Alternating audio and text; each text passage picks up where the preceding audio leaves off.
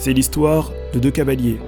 Il y en avait un qui avait un cheval tout à fait normal, tandis que le deuxième avait un cheval plutôt fougueux. Et il arrivait comme ça en trombe sur le premier cavalier. Le premier cavalier lui dit Et pourquoi cours-tu ainsi et où tu vas?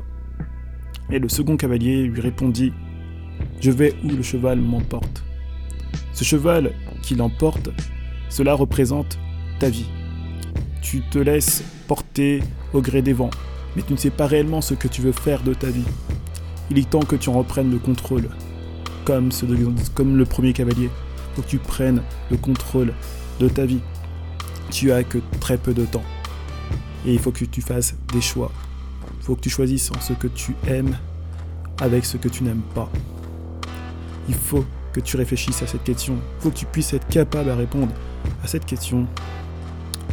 Où vas-tu?